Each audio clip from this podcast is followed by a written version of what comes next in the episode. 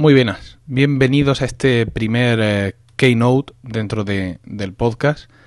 Como ya decía por ahí, el- este podcast pues, ha tenido del podcast, videocast, screencast, los funestos kioscast y ahora vamos a ver si se abre una línea de keynote que pueda resultar interesante, porque no sé hasta qué punto el, el hacer un keynote y colgarlo en el, en el en el podcast es más interesante o puede ser mejor en algunos casos que hacer un screencast entero, ¿no? Sobre, sobre esto. Pero bueno, esto está ya hecho y ese es el motivo principal por el que lo, lo cuelgo aquí. Hoy es domingo 18 de, de enero y ayer sábado 17 por la mañana tuvo lugar una reunión del GUM Murcia, la tercera, primera de la nueva era y bueno, eh, había preparado esta, esta presentación para hablar de Things y la filosofía GTD.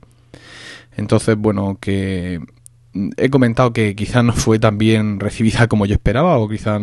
Pero la realidad es que estoy siendo un, un poco injusto conmigo mismo y con, y con la gente que estaba allí, que bueno, yo creo que le gustó y tal, porque al igual que ahora lo veréis, la filosofía GTD requiere de, de tiempo para asimilarla, pues claro, cuando te la explican también requiere de tiempo, ¿no? Yo estoy seguro que las mayores alegrías que le puede traer a la gente que, que escuchó mi presentación le van a venir mm, no inmediatamente. Es decir, esto no es un mensaje revelador. No estaba yo ya hablando y la gente dijo, oh, qué tío, por fin lo tengo todo claro, sino que esto es algo que le tienes que ir dando vueltas a la cabeza.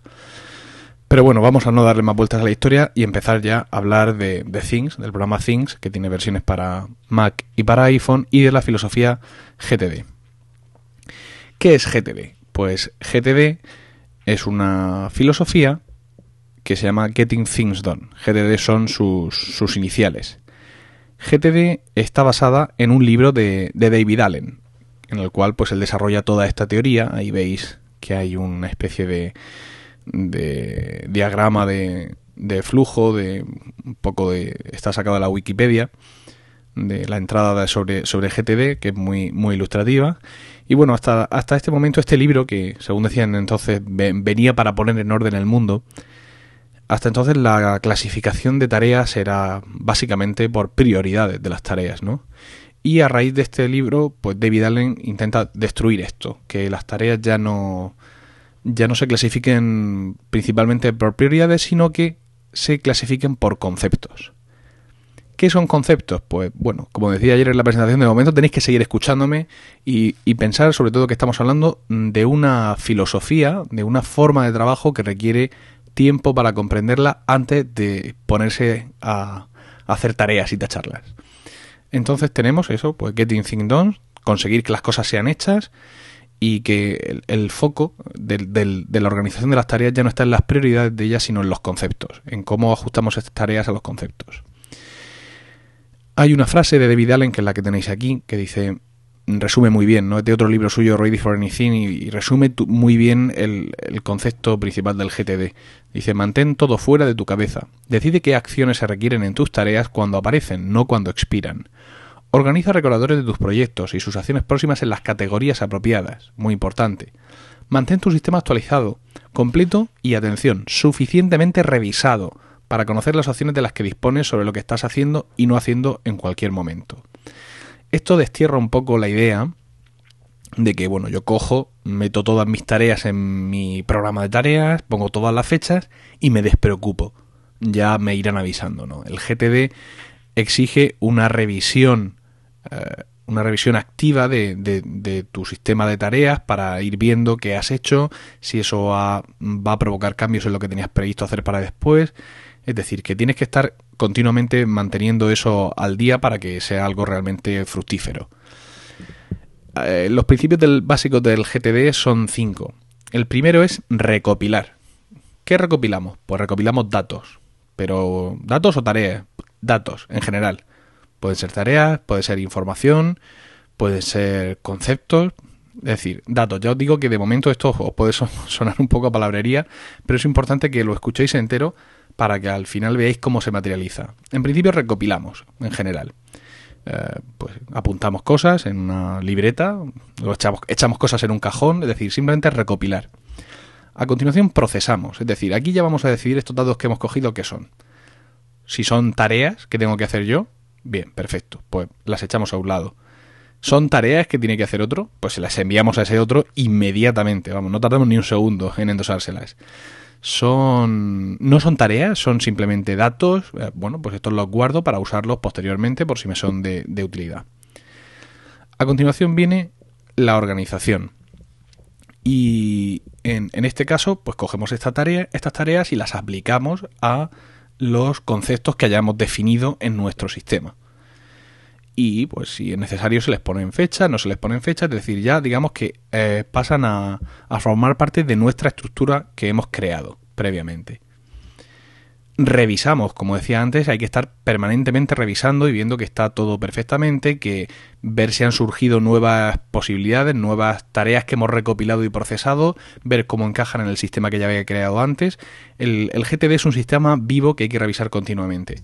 Y por supuesto hacer, porque el principio de todo esto es que las cosas se, se hagan, ¿no? Que todo se ha hecho.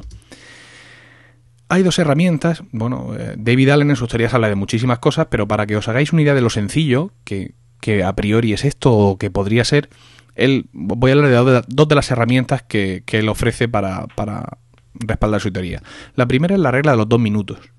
Es decir, él sostiene que si una tarea te cuesta dos minutos hacerla, tiene que ser hecha inmediatamente habla, bueno, de dos minutos como de una unidad pequeña eh, temporal, ¿no? No tiene por qué ser exactamente 120 segundos. Pero bueno, él sostiene que si una tarea mm, te ocupa dos minutos o menos, tiene que ser inmediatamente hecha porque también ese es el tiempo en el que uno tarda en organizarla. En decidir, pues, a qué proyecto pertenece o a qué categoría pertenece o qué tag le voy a poner, pues ya depende de cómo lo hayamos hecho nosotros. Otra de las herramientas que él propone son las 43 carpetas. 43 folders. ¿Qué son 43 carpetas? Pues él dispone o, propone que podríamos tener una carpeta por cada mes del año, que son 12, y 31 carpetas por cada día que tiene un mes. Entonces, pues nosotros cogemos, por ejemplo, si tenemos una tarea para hacerla el 20 de enero, cogemos esa tarea, la metemos en la carpeta con el número 20 y esa carpeta con el número 20 la metemos en el mes de enero. Llega el día 20 de enero y nosotros nos vamos a nuestra carpeta de enero y abrimos y vemos si tenemos algo en si existe una carpeta del día 20. Si existe, como es el caso, la cogemos, sacamos la tarea, la hacemos y esa carpeta la pasamos a febrero. Y así sucesivamente. De esta manera, mm, si nosotros, eh, por ejemplo, llega el 21 de, de, enero y puede que vayamos a la carpeta de enero y veamos que no existe allí una carpeta del día 21, porque no había tarea para ese día. Esa carpeta estará en febrero o estará en marzo. Pues nada, seguimos con nuestra vida y así sucesivamente. Si estamos, mm, por ejemplo, en febrero, estamos a día 2 de febrero y nos surge una tarea para hacer el día 20 de febrero, vamos a febrero y vemos que no hay carpeta del día 20, la buscamos donde esté, en el mes en el que esté, le metemos la carpeta del 20 de febrero y nos la traemos al 20 de febrero. Es así de sencillo. Eh, en estos momentos seguro que estáis pensando, como dije el otro día, que esta teoría de las 43 carpetas tiene muchos fallos y en realidad no tiene ni uno solo. Mm, quiero decir, podéis poner todos los ejemplos que queráis de posibilidades, que ya veréis como siempre se aparece la solución correcta para que el sistema funcione. Evidentemente, pues hoy en día, más y me cuando estamos hablando de utilizar programas informáticos, pues nadie va a coger un cajón gigante y lo va a ocupar con 43 carpetas. Pero esto ha sido tan emblemático que incluso ha dado lugar a un sitio web, como veis ahí, 43folders.com en el que se habla de muchas de estas cosas de GTD y teorías y, en fin, pues todo este tipo de, historias. Este sitio está mantenido por Merlin Mann, que es un auténtico esclavo de todas estas teorías, incluso él ha desarrollado algunas suyas propias como Inbox Cero, ¿no? que dice que tu carpeta de entrada del correo electrónico pues tiene que estar siempre a cero. Porque cualquier email que entra o es marcado como spam, o es borrado, o es respondido y archivado, o es clasificado, o en fin, que, yo intento mantenerla a cero y la verdad es que me va bastante mejor desde que, desde que intento seguir haciéndolo así. Bueno, os recomiendo que visitéis 43 folders, 43 folders, y que le echéis un ojo si estáis más interesados en abundar en todo este tipo de, de, de cosas. Bueno, vamos a hablar ya directamente de, de Things. Things es un programa GTD. Efectivamente es un programa que se basa en las teorías de Getting Things Done. Y por tanto, no es un programa to do es decir, si nosotros necesitamos simplemente un programa para hacer tareas, tareas como, yo qué sé, hacer la compra, llevar al gato al veterinario, formatear el PC de mi hermana, cualquier cosa de estas, pues no necesitamos things. Pues Things es un programa caro al cual hay que dedicarle tiempo para comprenderlo y para mantenerlo, y no nos merece la pena usar Things ni cualquier otro programa de GTD si no necesitamos realmente usar los conceptos de GTD. Para usar un programa de To-Do, pues hay mil programas gratuitos para iPhone, para Mac, hay libretas donde ir apuntando cosas y tachándolas, incluso, en fin, hay mil sistemas que no nos complican tanto, tanto la vida. Creo que Things, de los programas de, GTD que yo he podido ver, es el que presenta una interpretación más pura de las teorías de, de Allen, como ahora veréis. Y eh, como cualquier otro programa de GTD, pues para poder usarlo requiere eh, que asimilemos la propuesta que nos hace de conceptos, es decir, que, estemos de acuerdo, que sí, que esta sea una manera que me interesa a mí y sobre todo que la entendamos. Y es muy importante esto de entenderla. Things acaba de salir de, beta hace poco, ahora ya es un programa de pago y yo lo he estado usando tanto en el iPhone como en el Mac pues durante un año casi entero. Y hace solo dos meses que realmente entendí lo que era y empecé a usarlo y empezó a resultarme de verdad interesante. Entonces es muy importante, ya os digo, dedicarle tiempo antes de empezar a escribir como un loco tareas, proyectos, áreas, etiquetas, antes de eso hay que dedicarle un tiempo a pensar realmente cuáles son los conceptos. Y ahora lo vamos a ver porque aquí en Things, los ejemplos que voy a poner son mis propios ejemplos, es mis propios Things, ¿eh? no son pantallas de cumpleaños de Timmy ni nada de esto, sino que he pensado que poniendo mis propios ejemplos sería más fácil para todos asimilarlo. Eh, things parte mm, de nos ofrece varias, digamos, nos propone ciertas cosas para, para a través de, esta, de estos conceptos, aplicar la teoría GTD. Para empezar, tenemos una bandeja de entrada, ¿no? que cumpliría la función de recopilar, de esta función de recopilar de, de, de las teorías GTD, ¿no? Ahí sería donde nosotros, digamos, crearíamos nuestras tareas o pondríamos nuestra información. Yo en mi caso, por, por mi estructura particular, no uso mucho la bandeja de entrada, porque, bueno, ahora lo veréis, mis proyectos son proyectos muy muy independientes, muy poco interrelacionados entre ellos, pero es muy posible que haya gente que tenga proyectos que, yo qué sé, que tienen puntos tangenciales, con lo cual puede ser muy interesante crear la tarea en la bandeja de entrada cuando la tengo clara, que es cuando hay que crearla, cuando sé lo que tengo que hacer, y dejarla ahí hasta tener claro a qué proyecto la, la, la aplico. Luego, como ya podréis suponer, mm, divide, nos propone áreas, proyectos y tareas. Las áreas de responsabilidad es una magnitud, digamos, muy grande. Es algo que en teoría nunca va a desaparecer. Por ejemplo, un área sería trabajo. ¿no? Los proyectos son una unidad mm, que es limitada en el tiempo. Se supone que un proyecto va a llegar a estar hecho. Con lo cual, trabajo, por así decirlo, no sería un proyecto. No podría ser un proyecto porque vas a trabajar siempre. Proyecto sería, pues yo qué sé, preparar la reunión del martes. Porque va a llegar un momento en que va a estar preparada. Y las tareas, pues son por lo que, lo que todos entendemos por tareas, ¿no? Un proyecto puede pertenecer a un área. Por ejemplo, si tengo un área que es trabajo, pues un proyecto sería la reunión del martes. Y dentro de ese proyecto habría tareas. Hay tareas que pueden pertenecer también directamente a un área. Una tarea de trabajo, por ejemplo, sería, pues, no sé, avisar a mantenimiento de que tengo el teléfono roto. No pertenece a ningún proyecto y puede ser de trabajo. Y también puede haber tareas y proyectos que estén fuera de las áreas, que sean independientes.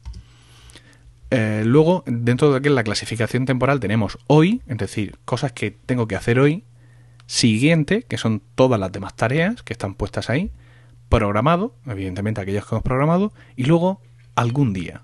Y en algún día Things muestra que ha entendido bien las teorías GTD porque una tarea que está en un proyecto no te deja eh, asignarla al campo algún día.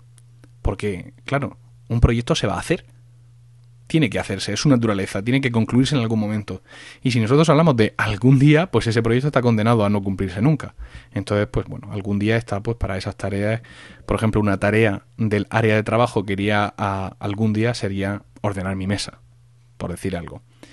Y luego también han añadido recientemente en las últimas versiones un sistema de clasificación vertical de, tareas que son las etiquetas, ¿no? estas etiquetas pues permiten mm, sobre todo hacer búsquedas y bueno pues eso clasificación vertical es intentar ver eh, elementos y zonas comunes de las tareas que, tenemos ahora veremos algunos ejemplos esta es la pantalla de Things. Aquí es donde digamos donde empieza la parte que quizá funcionaría mejor como screencast, pero yo tengo esto hecho y esto es lo que, lo que os vais a comer, por así decirlo. Tenemos eh, las áreas de responsabilidad aquí, que como veis en mi caso son los blogs que escribo, personal, Ars Música, que es mi coro, la Escuela Gregoriana, que es otro coro que dirijo, y el GUM Murcia. Luego eh, tenemos aquí eh, la zona de proyectos que están activos, es decir, que no están completados, donde tenemos Mesías 2009, que es un proyecto que pertenece a Ars Música, está dentro del área de Ars Música. Tenemos Reunión, la reunión del GUM Murcia, que pertenece al, área de GUM Murcia. Cuaresma 2009, que son los preparativos para cantar en esta época de la Escuela Gregoriana, y Skinner 2009, que es un proyecto que también pertenece al área de Ars Música. Skinner es un director que va a venir a, dirigir a mi coro. Y aquí arriba tenemos la, eh, la clasificación temporal. Vemos eh, que en Today, para ese día, pues yo tenía que hacer algo, una tarea denominada himno de riego para Francis, la cual no voy a abundar, y también tenía que fotocopiar dos partituras nuevas. Vemos que mm, la diferencia es que, bueno, ahí pone que fotocopiar dos partituras nuevas, do today pone, es una tarea que yo tenía programada y que vencía ese día, y sin embargo eso no lo pone en la tarea de arriba porque esa, esa tarea yo le he dicho que aparezca en Today en un momento dado. O sea, no ha, no ha vencido sola. La tarea de arriba pone, tiene el tag familia y la de abajo pues no tiene ningún tag. Y delante de, la tarea de arriba pone personal, que es su área, porque no tiene ningún proyecto. Y la de abajo, como si tiene un proyecto, pues lo pone. Luego también tenemos el inbox arriba, como veis, que es donde irían pues, las tareas que de momento no están asignadas a nada y aquí abajo tenemos los colaboradores. Eh, Think de momento no ofrece realmente una, un sistema de colaboración en tareas. Es decir, yo tengo aquí puesto a Álvaro, yo puedo asignarle tareas, pero no tengo manera de, de, ver sus tareas completadas o la evolución o intercambiar con él información a través de Things. Simplemente yo la pongo ahí para saber que la hace él. Y cuando él me dice que la ha hecho, yo voy y la tacho. Creo que ellos están trabajando en algo Mm, en intentar que Things funcione más a través de MobileMe, tanto para la sincronización con el iPhone como para la sincronización entre varios ordenadores, que ya se hace vía MobileMe de manera, por así decirlo, no oficial, y también para, para ver el tema de las tareas colaborativas, pero vamos, todavía es pronto para aventurar algo en ese sentido. Aquí tendríamos la, visión de un proyecto, ¿no? Tendríamos arriba el proyecto, el nombre del proyecto y abajo todas las tareas. Esta visión del proyecto, mm, las tareas están puestas por el orden en que se hacen. Como veis, yo he pinchado aquí imprimir textos, programa y la estoy arrastrando hacia arriba para ponerla en, en una posición más adelantada. Se supone que esto me permite a mí ver qué tareas he completado y, ver cuál es la que toca. Por eso es interesante una revisión continua de lo que estoy haciendo porque mm, yo, por ejemplo, ahora me he dado cuenta que quizá me interesa imprimir textos programa antes de la otra tarea que había antes, que era dividir voces para la polifonía. Bueno, entonces, eh, para que esto funcione, yo tengo que estar continuamente revisando qué es lo que tengo, qué es lo que no tengo, y ver si las tareas que acabo de realizar, de pronto, pues mm, ha cambiado el proyecto con respecto a lo que yo pensaba y hace que varíe el orden de las tareas que tengo que hacer o incluso que surjan nuevas tareas. Aquí tenemos eh, en, el, en el inbox, estoy como veis ahí hay tres tareas en el inbox y mm, esta que está abierta pone reservar hotel para Yodan Blogs. Eh, he abierto esta tarea para que veáis cómo se ponen las tareas que están programadas. Le pones ahí una fecha del día que vence la tarea y muy interesante cuando quieres que aparezca, que aparezca en la pantalla de Today. Y yo tengo puesto que es en la misma fecha que vence. La pantalla de Today es importante porque digamos que es lo que va a destacar más. Cuando tienes Things abierto, el, icono de Things en el dock tiene un numerito pequeño que te indica las tareas que vencen hoy o que tienes en, Today sin hacer. Y tres cuartos de lo mismo pasa en el iPhone, con lo cual este es un concepto que es interesante eh, manejar. Luego os hablaba de las tags, ¿no? De la posibilidad que tienes de clasificar o de incluir una especie de clasificación eh, vertical sobre tus tareas.